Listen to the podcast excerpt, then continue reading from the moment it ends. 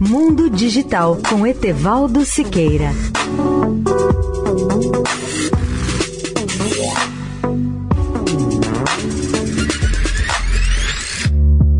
Olá, ouvinte da Eldorado. Uma nova tecnologia chamada Codex gera programas em 12 linguagens de codificação e até traduz entre elas, mas não é uma ameaça aos programadores profissionais. À medida que o programador Tony Smith pôs a mão no Codex, uma nova tecnologia de inteligência artificial que escreve seus próprios programas de computador, foi-lhe oferecida uma entrevista de emprego Perguntaram-lhe se poderia enfrentar os desafios de codificação que os programadores muitas vezes enfrentam em entrevistas para empregos de muito dinheiro nas empresas do Vale do Silício, como Google e Facebook. Ele escreveu um programa que substituía todos os espaços em uma frase por travessões, e melhor ainda, em que identificava códigos postais inválidos.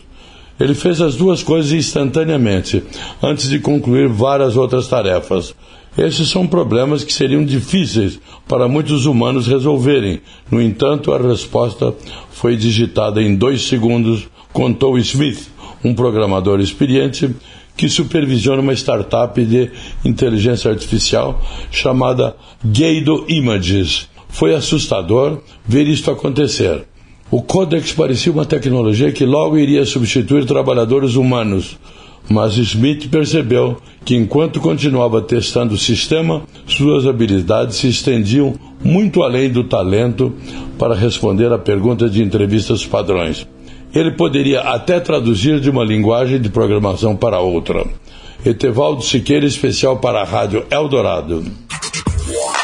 Mundo Digital com Etevaldo Siqueira.